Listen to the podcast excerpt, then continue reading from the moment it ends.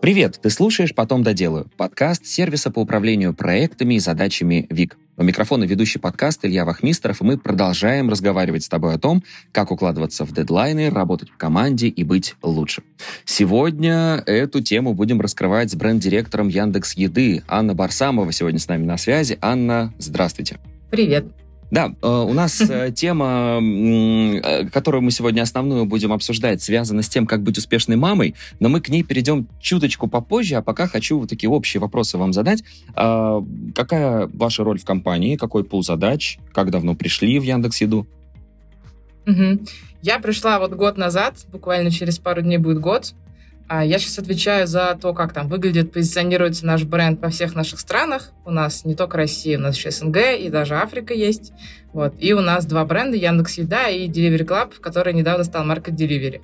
Вот. За то, как все эти бренды выглядят вовне, отвечаю я. И еще за исследование маркетинговое и медийку. А какой путь прошли до э, данной позиции, данного места? Угу. А до этого я работала в Delivery Club, я отвечала там за аналитику бренда. Такая бы должность, Head of Brand Analytics. Еще до этого я работала в ВК, когда он еще был мейлом. Застал как раз этот переход. Там я работала исследователем, э, исследователем рынка в центральном маркетинге. А еще до этого я долго, почти 12 лет, работала в исследовательской компании, такая исследовательская консалтинговая компания Milward Brown. И там я занималась тестами креативов, э, там, трекингами здоровья бренда, бренд-платформами, вот такого всего много повидала, поэтому потом очень захотелось самой уже начать это делать. Супер. Э, на данном этапе, вот чтобы понять масштаб вашей команды, какой, какое количество сотрудников сейчас у вас? Сейчас у меня 16 сотрудников. Работаете все централизованно в одном месте или как-то раскиданы географически? В основном все в одном месте, в Москве в Сити мы сидим. Вот. Но, в принципе, я сама часто бываю в Ереване, сейчас конкретно у меня семья в Ереване, я много езжу туда-обратно. Почему, вот. Ну почему, и, в принципе... Да, почему так вышло? А? То есть это... Почему именно это место было выбрано и давно ли переехала семья туда?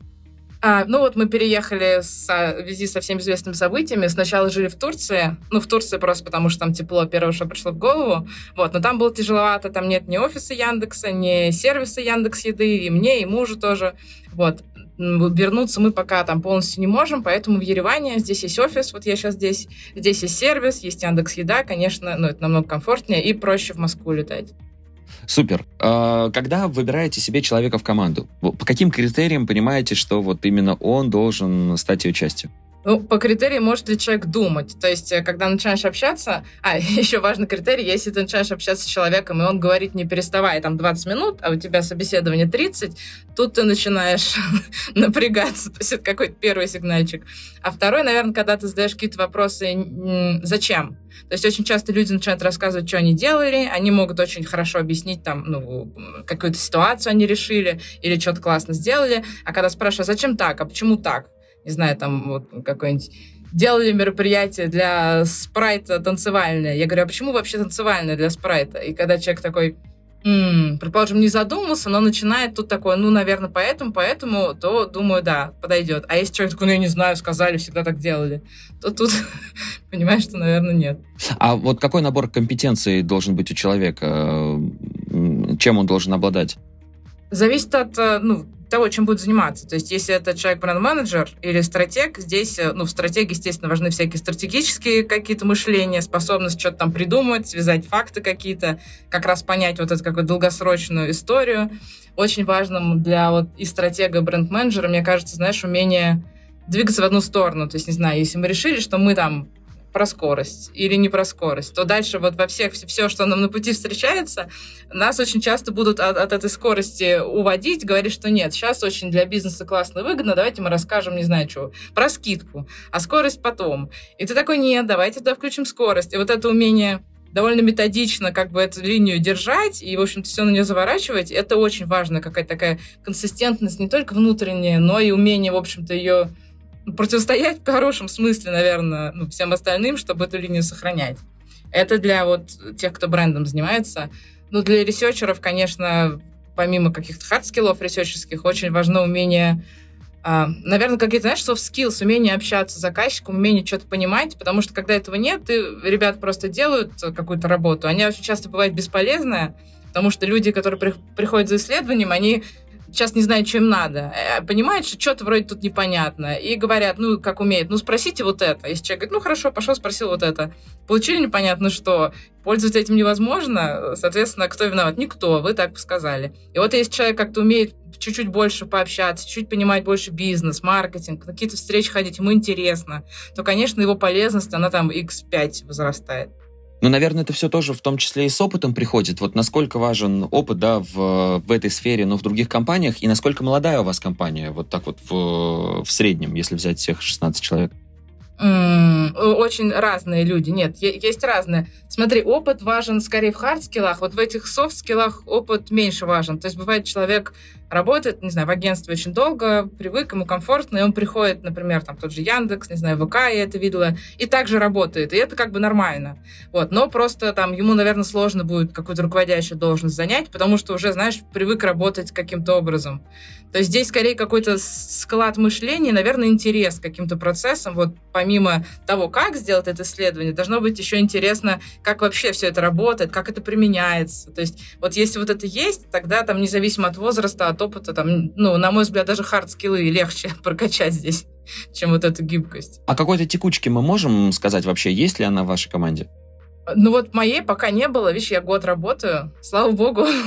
а ну один человек только вот там поменялся, а так текучки пока нет. Скорее только там набирается команда, устаканивается. Очень надеюсь, что не будет. Как можете охарактеризовать ту обстановку, ту атмосферу, которая сложилась в вашей команде? Знаешь, ну вот, наверное, там всем руководителям кажется, что у них все хорошо, как и родителям кажется, что уж их-то дети молодцы. Вот, конечно, мне скорее кажется, что у нас по большей части, ну, все хорошо. Наверное, я стараюсь ну, я тоже разные видела там стратегии. Моя какая-то стратегия не врать людям. То есть у меня нет такого, что я ну, придумываю какую-то линию, знаешь, там, не знаю, сама понимаю одно, там, руководство говорит одно, я им говорю другое, чтобы вот как-то вот это подать. Знаешь, бывает, хочется как лучше что-то сделать. Э, я такого не делаю, я скорее, ну, абсолютно всегда с ними честна, говорю всю правду, и мое отношение, и общую ситуацию, и там, почему так мы делаем, почему мы так не делаем.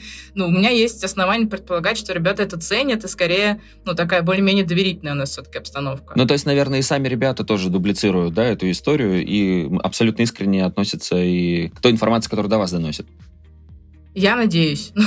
Мне кажется, что да, но вот говорю еще раз э, всегда кажется, наверное, что у тебя все хорошо, пока что-нибудь не это самое. Ну, а каким-то образом, да, вот корпоративная культура укрепляется, то есть какие-то методы мотивации, может быть, используете, объединение сотрудников? Ну, стараемся. Во-первых, я стараюсь, когда я приезжаю, там, мы куда-то ходим, знаю, выпить, просто там пообщаться, какие-то такие очные истории. У нас тоже не все всегда в офисе, у нас такой гибкий довольно-таки график. Ну, большая часть ребят в офисе, но вот там кто-то три дня, кто там куда-то иногда уезжает. И вот стараемся все собираться там плюс-минус, когда я приезжаю, куда-то ходить. У нас есть какие-то синки, такие кросс-командные, потому что у нас же разные функции. Вот это бренд, исследования, там одни фестивали делают, другие исследования делают. Вот мы стараемся все-таки какое-то общее поле держать, чтобы все понимали, кто что делает. Там, если надо там чем-то помочь поискать ребятам из research а, то мы там на всех просим это сделать. Или там, не знаю, найти, какие есть рождественские ярмарки в Новосибирске, мы тоже всех просим. И поэтому Э, люди понимают, кто что делают, и чуть-чуть стараются вот быть, вот это то, что я говорила, вот это какая-то гибкость э, ну, между функциями, вот стараюсь это дело как-то выстраивать немножко. Супер. Ну, в начале нашей беседы э, вы уже сказали, что действительно основная задача, ну и пул задач, в принципе, описали, которые лежат на ваших плечах. Но вот из последних проектов, вот что мы такое можем сейчас э, озвучить, что вот именно делалось для развития бренда Яндекс.Еды на территории нашей страны или страны СНГ? Ну вот на территории нашей страны мы этим летом очень много сделали всяких офлайн штук. Мы поняли, что нас э, мало на улицах, вот, и подумали, что, наверное, не только там какая-то наружная реклама, билборды хороши, хочется какую-то ценность давать людям, хочется, чтобы они нас запоминали, какой-то опыт получали. И мы, у нас было два таких больших стрима. Один — это гастрономические фестивали, потому что мы Яндекс Еда, мы про еду. И вот в, э, в, в нескольких регионах, где они и так существуют, там Дашев, Томск Еда, какие-то такие штуки локальные, мы туда приходили, помогали там ребятам деньгами, брендировали фудкорт, придумывали какие-то активности. И, в общем, очень хорошо это дело зашло, нам очень понравилось, мы будем продолжать. И второй стрим на каких-то больших фестивалях, где просто такая наша кора-аудитория собирается, там, не знаю, Сигнал, э, в саду Эрмитаж, Честный джаз, всякие такие штуки. Мы тоже начали туда вставать. Вот, тоже там довольно интересная такая сложная работа, подстроиться как бы под фестиваль, при этом сохранить историю, что мы про еду там, а не про шахматы там или не про музыку. Вот, кажется, этим хорошо справились, там очень заметно было этим летом, у нас выросли даже бренд-метрики, которые, в принципе, медленно двигаются, и от таких штук редко двигаются, вот у нас это получилось, это у нас. А, наверное, в СНГ тоже нам тоже впервые удалось какие-то сделать штуки офлайновые, там на фестивале Кока-Колы были мы, мы запустили Замбию, то есть у нас там бренд Янга Дели, то есть у нас и в Москве Яндекс, а в Африке Янга. Там и такси Янга, и доставка Янга Деливери. Мы там, соответственно, еда Янга Дели. Вот до этого запускали Код Девуар, и сейчас запустили Замбию.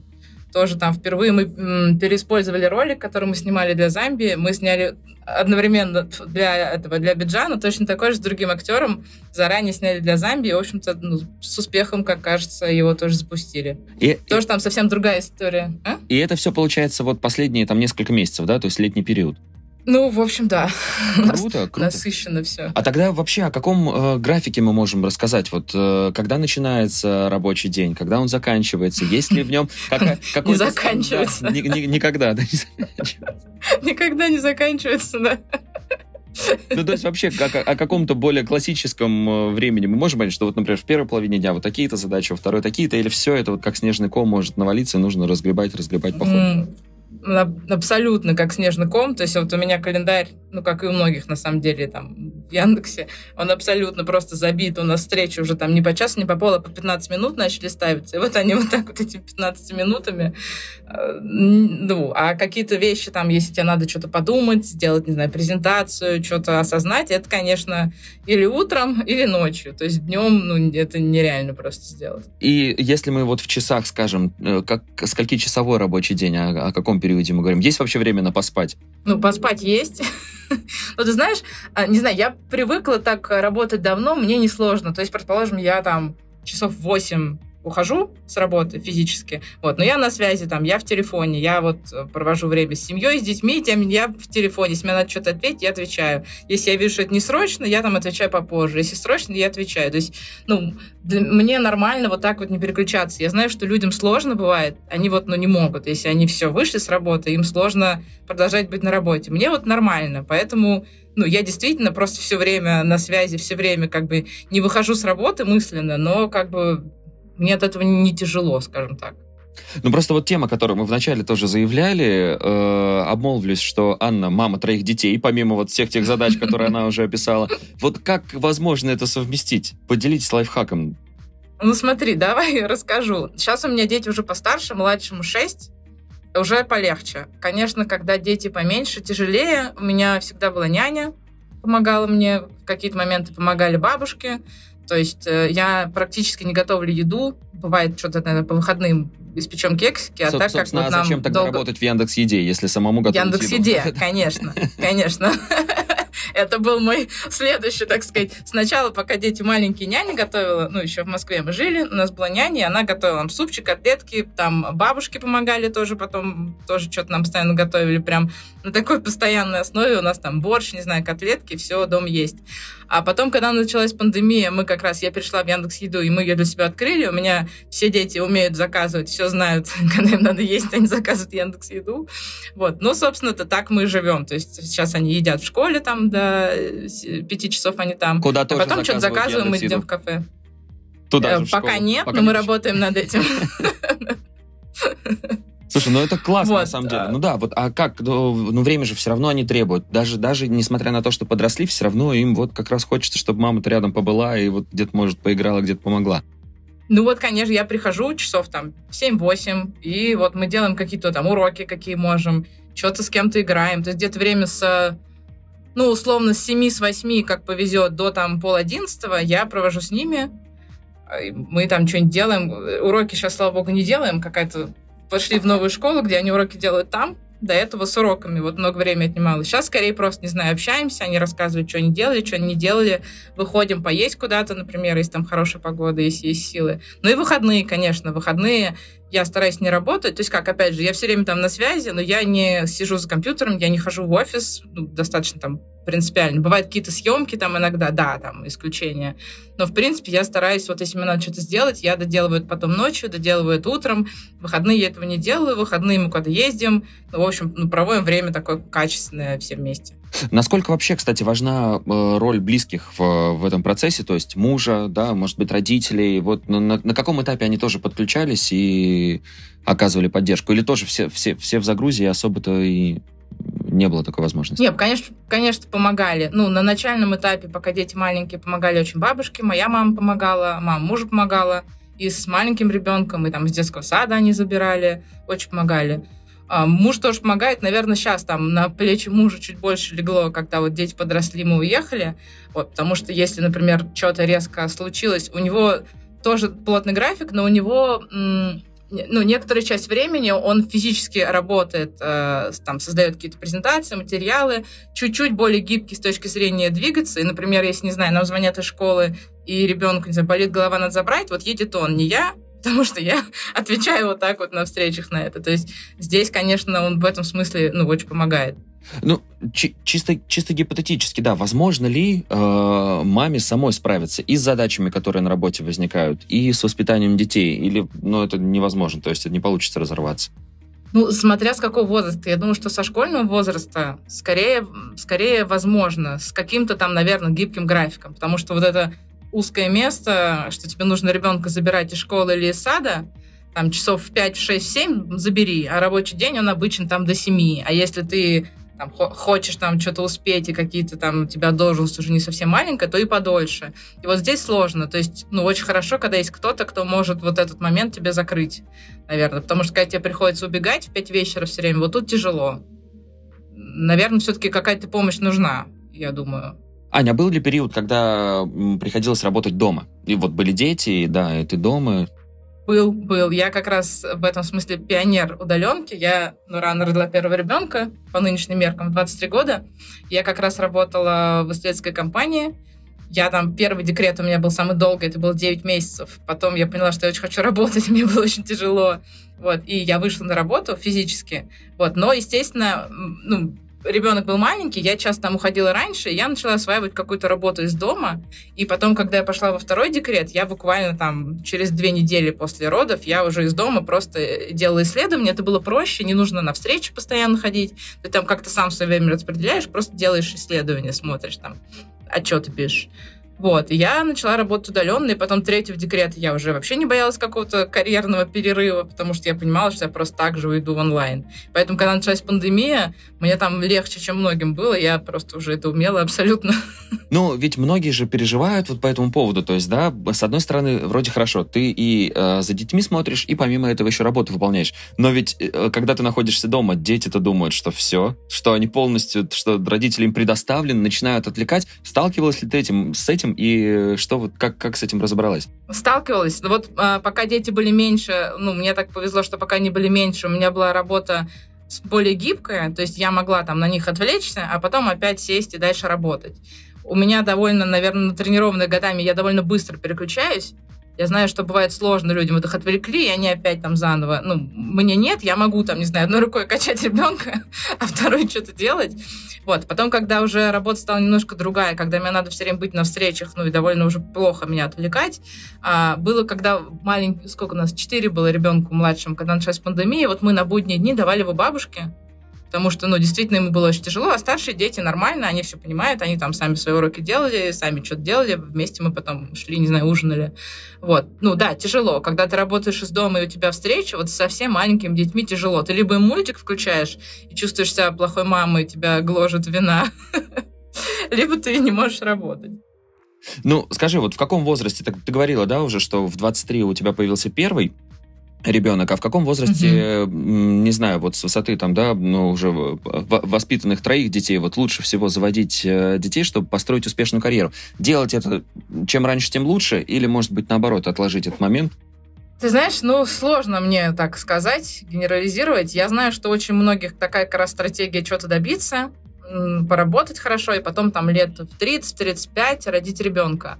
Наверное, тоже хорошая стратегия. Ну, мне, пожалуй, я специально ничего не делала, скорее как все так сложилось, но я скорее рада, что так получилось, потому что когда ты уже на каких-то более высоких должностях, у тебя как будто бы больше свободы, уже дети постарше, на тобой это уже не висит, ты уже как будто бы большую часть сделал на свою, как, ну, какое-то есть ощущение удовлетворения от жизни уже, как будто бы не зря прожил, вот там трое детей растут. И ты довольно свободен там в будущем, ты понимаешь, что ты не пойдешь там в декрет в ближайшие несколько лет, ты там, ну, можешь полностью, в общем-то, сосредоточиться на том, что тебе интересно, на карьере.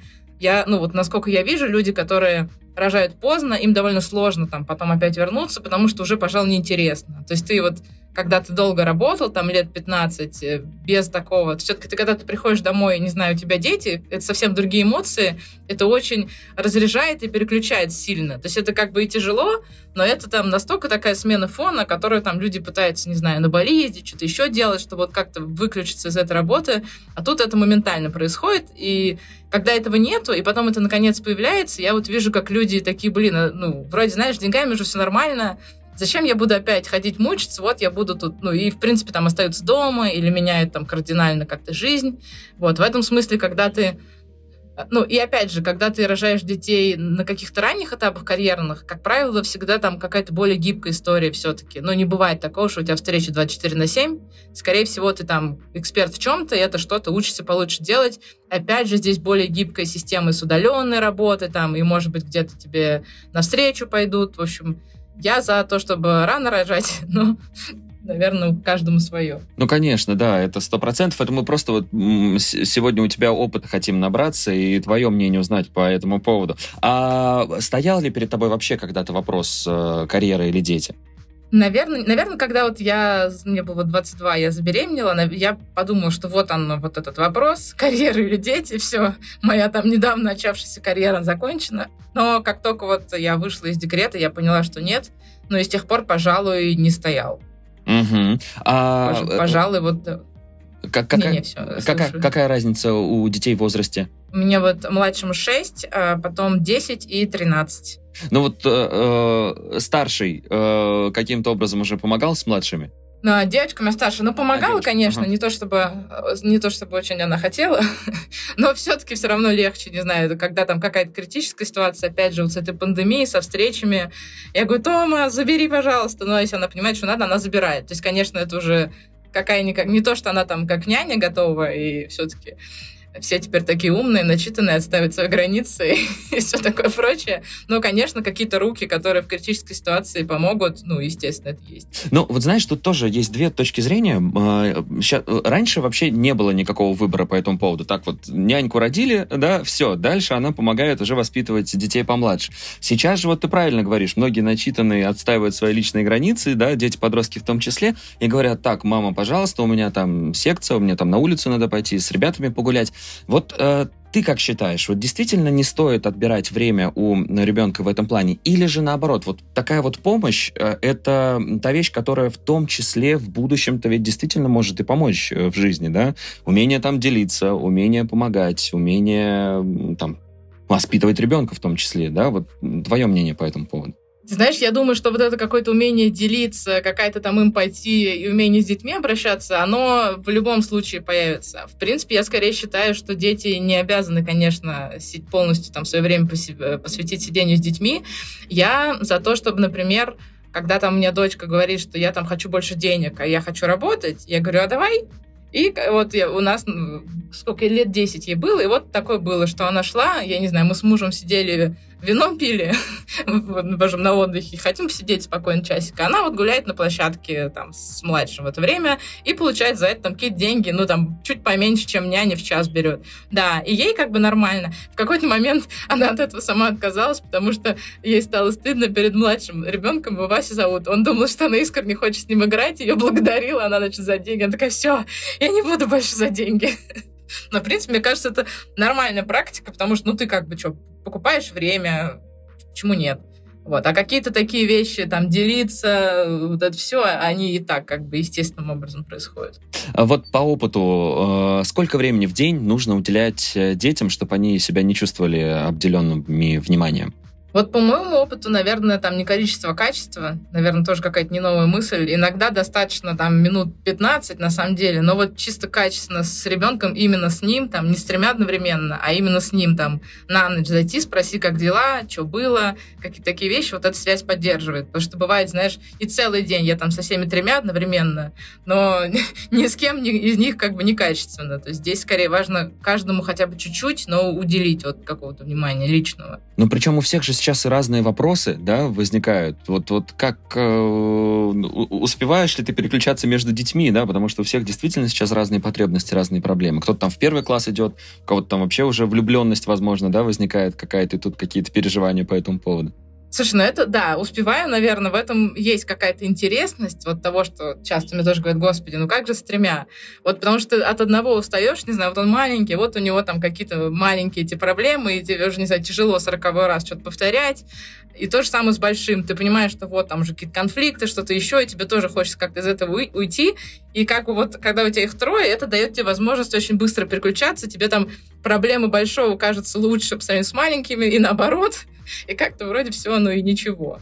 На самом деле, говорю, что вот это умение переключаться, оно мне и в работе помогает переключаться там между функциями, между задачами. Вот я думаю, что дети мне помогают именно в каких-то управленческих штуках. Там умение важное выделять, неважное. То есть, не знаю, например, с детьми у тебя там э, суп, который я раз в год поставила, выкипает, и ребенок, не знаю, упал головой, и ты, конечно, бежишь спасать ребенка и плевать тебе на суп, и вот это умение быстро приоритизировать, оно и в работе, на самом деле, очень сильно помогает, потому что когда куча задач, мне проще, сильно проще, там, когда мне дети появились, стало понимать, ага, вот это мне надо сделать прямо сейчас, а вот это вообще пофигу, а вот это чуть подождет. Вот здесь как бы одно другому помогает. Еще пару вопросов по этой теме хочу тебя спросить. Один из них такой, по твоему мнению, опять же, быстро ли растут э, дети? И если да, то вот в какой момент ты это заметила? А, быстро очень растут дети. Я заметила, наверное, это у меня, когда дочке исполнилось 10 лет, она очень любит Испанию у нас, она учит испанский, и мы ей подарили поездку в Валенсию, мы с ней поехали там на 4 дня, по-моему, вдвоем. И впервые, по-моему, я поехала с ней вдвоем, там, не мы всей семьей. И я поняла, что мы с ней сидим в кафе просто, и я там пью шампанское, она пьет чай, и мы просто сидим нормально. Я никому там ничего не бегаю, печенье там в рот не сую, не вскакиваю, никого не кормлю. Я думаю, господи, я с ней как с подругой сижу. И вот тут я поняла, что ничего себе. Вот совместный шопинг, вот какие-то такие походы, когда у вас э, все это началось? Ну вот, наверное, лет 9-10. Э, началось чуть раньше, но это такое было скорее, как ты с детьми ходишь. А такое прям как полноценное с личностью, наверное, вот да, лет 9-10.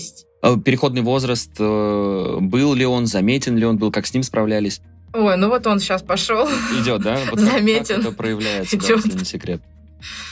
Ну, вот эти все истерики бесконечные, вот эти все какие-то ужасные реакции резкие там на какие-то маленькие вещи, какие-то там оскорбления, обиды, что там я не просила вас меня рожать, какой кошмар, что ты моя мама, вот эти все хлопанье дверями, что да я от вас уйду подальше, только где угодно, лишь бы не с вами. Слушай, ну все это есть, но, наверное, опять же, то, что детей у меня трое, и то, что у меня еще есть работа, я, мне легче это отнести вот в этот ящик. Так, сейчас оно успокоится, да, да, да, да, потом мы поговорим. То есть нет, нет времени, знаешь, долго по этому поводу переживать, да? Все, я тебя понимаю прекрасно, круто. Слушай, ну вот а, из окружения, вот из э, знакомых, друзей, коллег, которые есть вокруг, вот сейчас по опыту, как ты считаешь, вот большинство действительно откладывают момент с э, семьей, с детьми, или все-таки стараются вот действительно ту стратегию выбрать, когда вот ты быстрее-быстрее уже детей завел, и дальше занимаешься своими местами? Или все это действительно индивидуально, и такой статистики особо нет. Ну, ты знаешь, ну, статистика, не знаю, может, и есть, но вот по моему опыту скорее откладывают. То есть вот я сколько, сколько там работаю, везде там любимый факт обо мне, а еще у Ани трое детей. Ничего себе! То есть это все время какая-то прям, не знаю, экстра вообще информация. Как правило, ну, мужчины э, могут пораньше, может быть, заводить детей. Как правило, у них там жены не работают или работают не так интенсивно. А вот женщины, все, кого я вижу, в своем большинстве либо не имеют детей, либо там одного имеют ребенка. Вот, то есть скорее такая стратегия позже рожать. А был ли момент, когда вот э, подруги, возможно, да, ну куда-то собираются, поехали тусить, а ну у Ани ребенок, у а, Аня дома, ну то есть вот, вот были ли такие ситуации, что приходилось очень часто оставаться дома и с подругами меньше времени проводить? Ой, очень было много. Вот я говорю, что я в 23 родила, а у меня все там подруги начали, знаешь, там 26, наверное, 27. И вот этот период, я еще совсем маленькая, я, значит, была беременная, и да, у меня какие-то совершенно новые проблемы, все тусят, и там что-то было, что мне кто-то говорил, там, ну а что нам с тобой обсудить йогу для беременных? И я так обиделась, господи, до сих пор вспоминаю. Ну, было такое, да? Ну, чувствовала, да, конечно. Да, да, чувствовала себя так, в общем-то. У нас, э, у моей подруги, у брата в этот же момент тоже родился ребенок, и вот мы с ними очень много общались, потому что все тусили, а мы там с этими маленькими детьми не знаем, что с ними делать.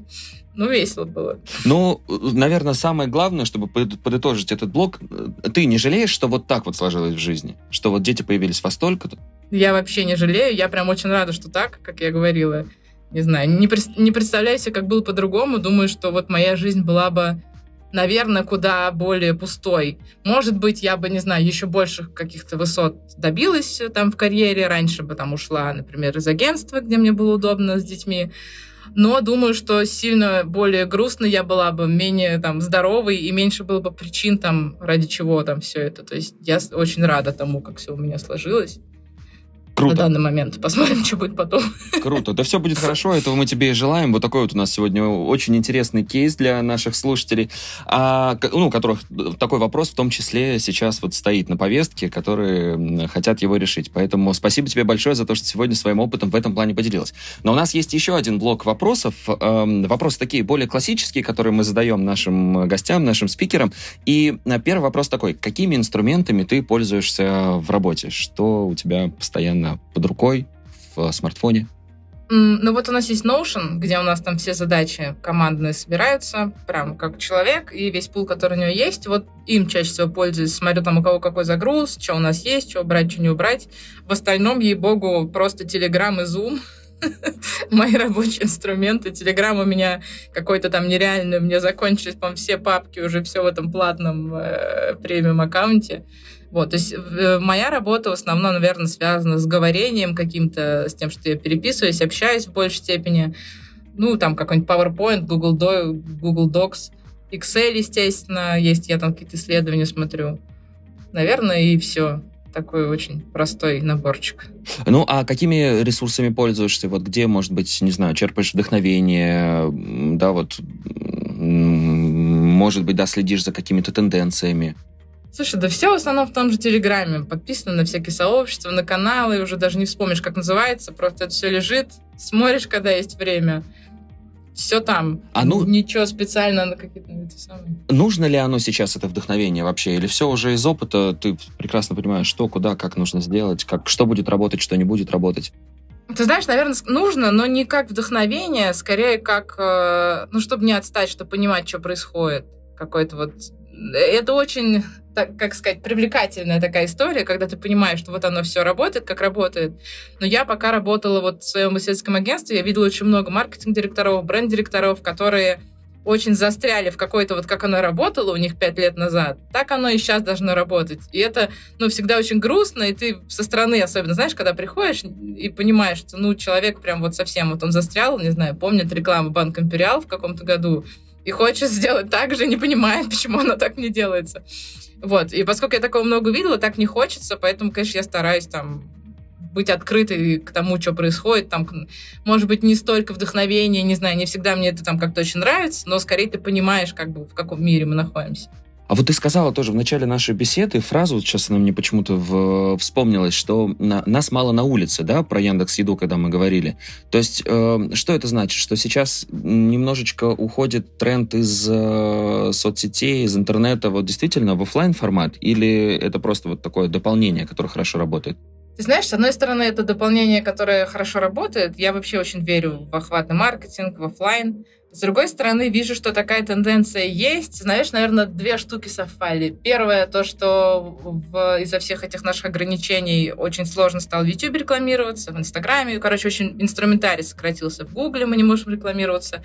Мало просто инструментария, и люди такие, блин, ну что, пойду в метро повешу рекламу.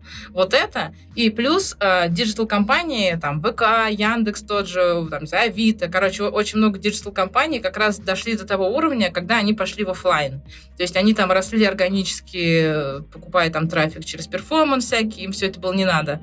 А тут как бы появилась какая-то конкуренция, они стали большие и поняли, что нужно, в общем-то, и бренд выстраивать, не знаю, тот же Сбермаркет. Ну, в общем, все вот эти digital-компании, они начали понимать, что надо что-то про себя говорить, кроме скидок, например, и каких-то продуктовых штук.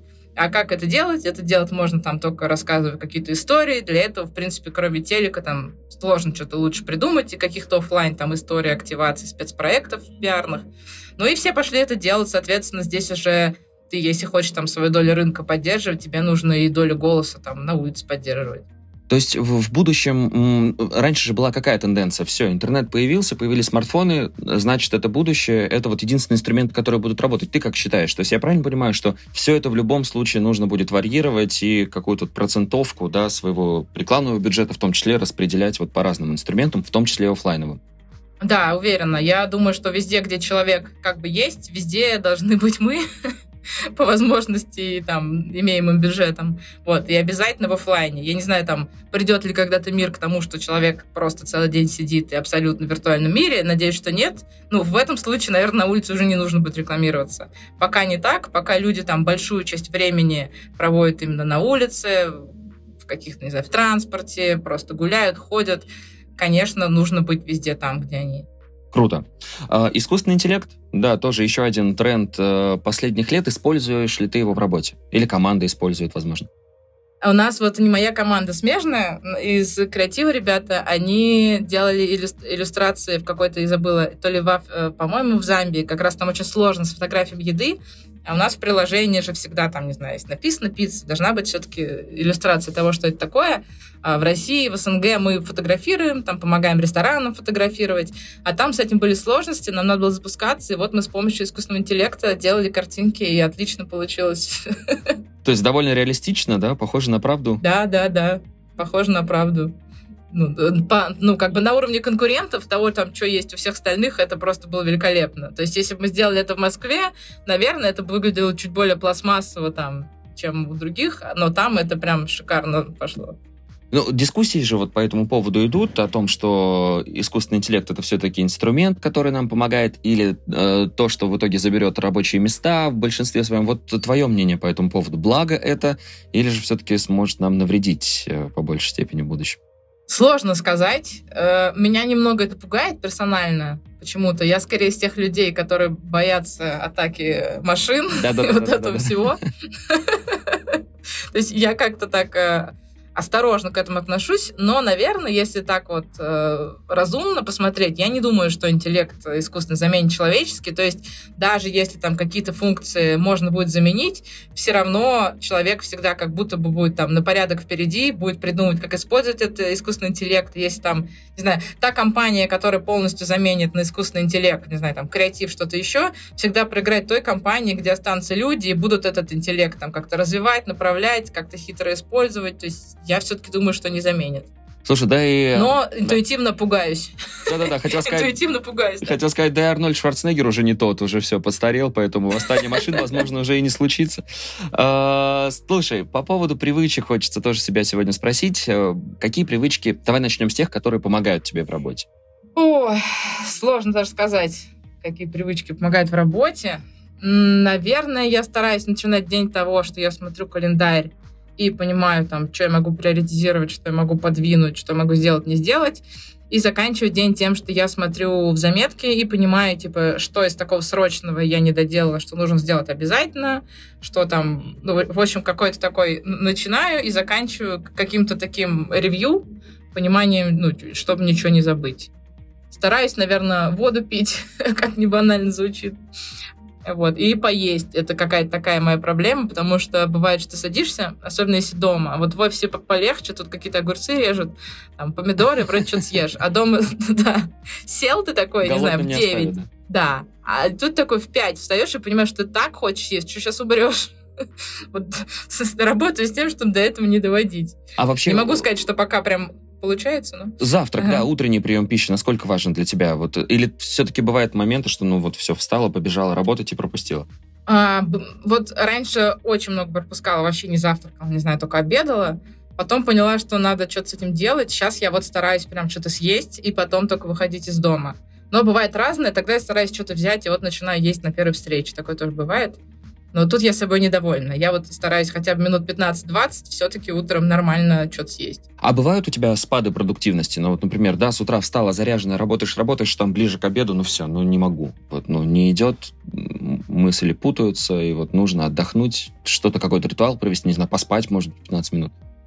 Ты знаешь, мне кажется, у меня такое бывает меньше, чем у других людей, я вот так общаюсь. Как сказать, на, наверное, бывает, что ты понимаешь, все, ты ничего не можешь делать. Я скорее переключаюсь, начинаю делать что-то, не знаю, например, если я понимаю, что я там настолько непродуктивна на я просто ничего не слышу, я тогда наверх туда не пойду и сделаю что-то, какую-нибудь, не знаю, презентацию, что-то там посмотрю, что мне надо сделать, вот так вот. Или наоборот. Если я понимаю, что я что-то сижу и уже там 15 минут ничего не происходит, я, наверное, там пишу кому-то, с кем надо что-то обсудить, скажу, давай лучше сейчас. То есть я настолько привыкла переключаться, потому что, не знаю, мне там тоже бывает, вот думаешь, устал. Мне говорят, ну иди домой, отдохни, ванну прими. Я понимаю, что я пойду домой, но я не отдохну, не приму ванну. я просто переключусь. И поэтому скорее вот с этим каким-то уставанием я справляюсь переключением. То же самое, прихожу домой, не знаю, начинаю там белье вешать или машинку закладывать посудомоечную, и тоже я просто ну, переключаюсь, и, и так, в общем-то, в каком-то смысле набираюсь сил на другое. Супер, супер, супер. Это отличный совет. А что касается привычек, которые мешают в, в работе, с чем борешься? Ну вот, наверное, с желанием э, сделать все побольше. То есть я не люблю как бы уходить, например, с работы, если что-то прям висит, что надо было сделать сегодня. И от этого, конечно, вот это все, что ты поесть забываешь, еще что-то забываешь, вот с этим стараюсь работать. Воду тоже вот это все когда дома не пью. То есть в офисе она стоит, и ты такой, вот, возьму бутылку, буду пить. Дома там ск- скорее не пью. Наверное, еще какая-то, не знаю, плохая, неплохая привычка, но вот э, одно время часто вечером настолько хочется как-то отдохнуть, что наливаешься бокал вина и такое думаешь, выпью. В какой-то момент я поняла, что что-то это, наверное, не очень хорошо для организма. Каждый вечер пить бокал вина, и вот это там та привычка, от которой я, в общем-то, надеюсь, отказалась. Хотя многие кардиологи тут тоже, я думаю, могут поспорить, да, что кровь разжижает, и вообще, в принципе, ну, смотря какое вино, наверное, да. Знаешь, тяжело. Да. Нет.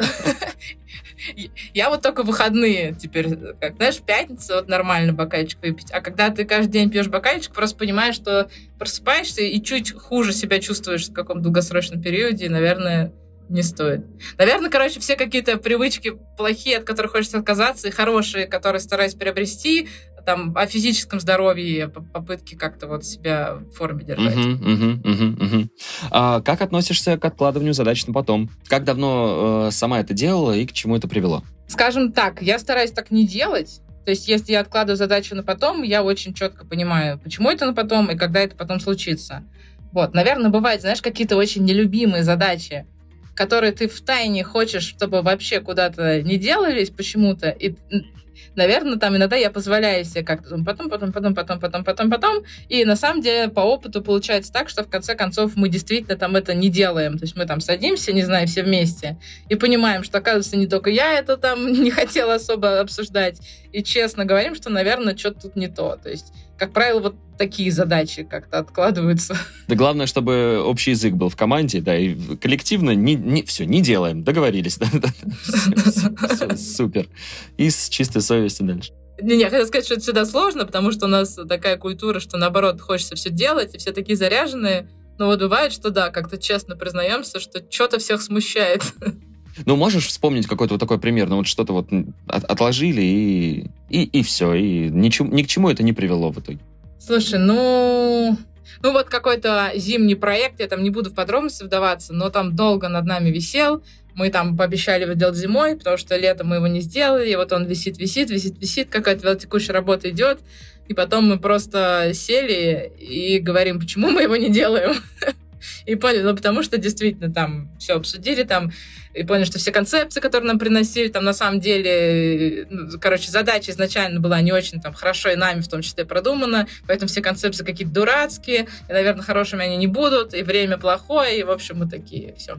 Это вот отсылка как раз к, то, к тому вопросу про искренность, о котором ты говорил, опять же, да, в начале, что важно просто сесть, поговорить искренне, сказать, что вот так вот, и, возможно, действительно, и не, не нужно и браться. А на данном этапе, в современном мире, какие навыки ты считаешь нужными для человека, чтобы чувствовать себя максимально востребованным?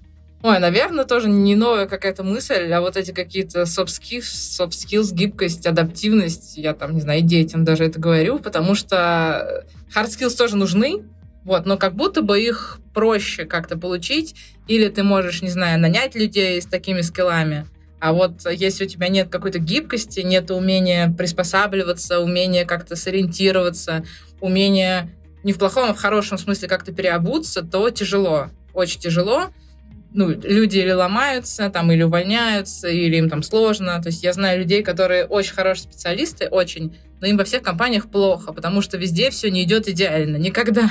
Они говорят, ну как же так? Оно должно быть вот так, вот это вот вы начали, вот это потом вот так, потом вот так. Типа, а так не бывает просто никогда. Везде какие-то особенности, везде там что-то меняется. И вот если ты можешь как-то с этим справляться, под это подстраиваться там, и в хорошем случае даже как-то что, что-то там из этого хорошее извлекать, потому что когда, я не знаю, такая гибкость процессов, можно что-то сделать, можно что-то предложить, э, это, вот это реализуется, то есть этим даже пользоваться, то это очень тебе будет помогать. А если ты там фрустрируешься от того, что, не знаю, мы же договорились, что мы сначала А, потом Б, то очень тяжело будет, потому что всегда будет вот так вот все меняться везде. Супер. Продолжаешь ли ты сейчас заниматься обучением? И если продолжаешь, то какие навыки прокачиваешь и какой формат для этого выбираешь? Мастер-классы, онлайн-обучение, книги? Ты знаешь, наверное, там за последние вот года два ничего такого я особенно не делала. Вот, до этого я, я скорее преподаю, я в школе МЭЦ преподаю все, что связано с исследованием, со стратегией. Наверное, особо не училась. А, из того, что хочется, из того, что я там немножко забросила, это испанский. Вот, мне сейчас скорее хочется не какие-то, знаешь, профессиональные новые скиллы открывать, а, наверное, какая-то просто гибкость ума, вот этот язык поддерживать вот это. Так много работы в моей жизни, что, наверное, хочется что-то такое отличное от работы. Ну, плюс эти, эти новые навыки, они же, наверное, на точках пересечения это все равно дают какие-то новые инсайты в любом случае. Конечно, конечно. Мы же, да, в том числе и будем открываться тоже, возможно, в странах с испанским. То есть сейчас пока английский. Вот. Но хочется там не читать очередные там теории маркетинговые, а хочется скорее что-то больше про мир узнавать, чтобы, да, обогащать каким-то вот таким знанием извне вот эти все теории. В таком случае, как раз вот к финальному вопросу нашего подкаста мы подобрались. Что почитать, посмотреть, послушать? Может быть, что-то из недавнего, может быть, что-то из того, что когда-то в твоей жизни было прочитано и очень сильно повлияло. В общем, что посоветуешь? Ты знаешь, я тут, у меня такой же совет. Я очень советую э, взять стоп с чтения книг э, по саморазвитию и профессиональным каким-то вещам и просто почитать, перечитать классику. Не знаю, например, я огромный фанат «Войны и мира», и вот сейчас, если вот именно сейчас, в текущих каких-то реалиях это читать, ты, во-первых, понимаешь, что все уже было, все циклично, и, в принципе, все вот это чтение какой-то классики, не знаю, там, Диккенс, Голсуор, все вот такие вещи, они настолько тебя заземляют, и ты понимаешь, что не то, что вот что-то сейчас, не знаю, в мире происходит, мы сейчас все умрем, надо что-то быстрее делать, а понимаешь, что в мире оно все происходит давно, проблемы у всех плюс-минус были такие же, и как-то тебе ну, легче, что ли, жить. В общем, я бы рекомендовала вот это, потому что я вращаюсь вот в среде своей и понимаю, что люди очень много читают, как им стать эффективнее, как им, не знаю, топ-5 привычек, чтобы зарабатывать больше денег, чтобы больше успевать, вот это вот все. И как будто бы их все куда-то уносит, уносит, уносит, уносит, уносит. Вот, а я очень советую чуть-чуть приземлиться и почитать классику. Я тебя поддерживаю сто процентов. Во время пандемии как-то в сознательном возрасте решил «Войну и мир» перечитать, и на «Тихий дон» меня еще хватило. И вот ты на каждой страничке просто видишь вот то, что в итоге, да, происходит в нашем мире. Поэтому, да, дорогие друзья, совет прекрасный. Обязательно выделите себе время для того, чтобы регулярно читать. Пусть эти большие талмуты, но, тем не менее, это же кладезь действительно жизненного опыта, э, который вам поможет. Спасибо тебе большое, Ань, что сегодня уделила нам время в твоем плотном графике. Мы так очень-очень-очень оперативно по всем вопросам пробежались. Все, все, мне кажется, из-за того динамичного ритма, который вот действительно насыщен задачами и связанных с семьей, и связанных с работой. Пусть все планы у тебя реализуются. Спасибо. Спасибо большое, спасибо, что позвали. Очень интересно было поговорить. Всем хорошего дня. Спасибо, что дослушал выпуск до конца. Делись этим и другими выпусками со своими друзьями и коллегами, подписывайся, чтобы не пропустить новые, ну и, конечно же, регистрируйся в нашем сервисе ВИК. ВИК отлично подходит для работы с собственными задачами, также подходит и для работы в команде. Регистрируйся, чтобы стать эффективнее и делать больше. На этом все. До встречи в следующем выпуске.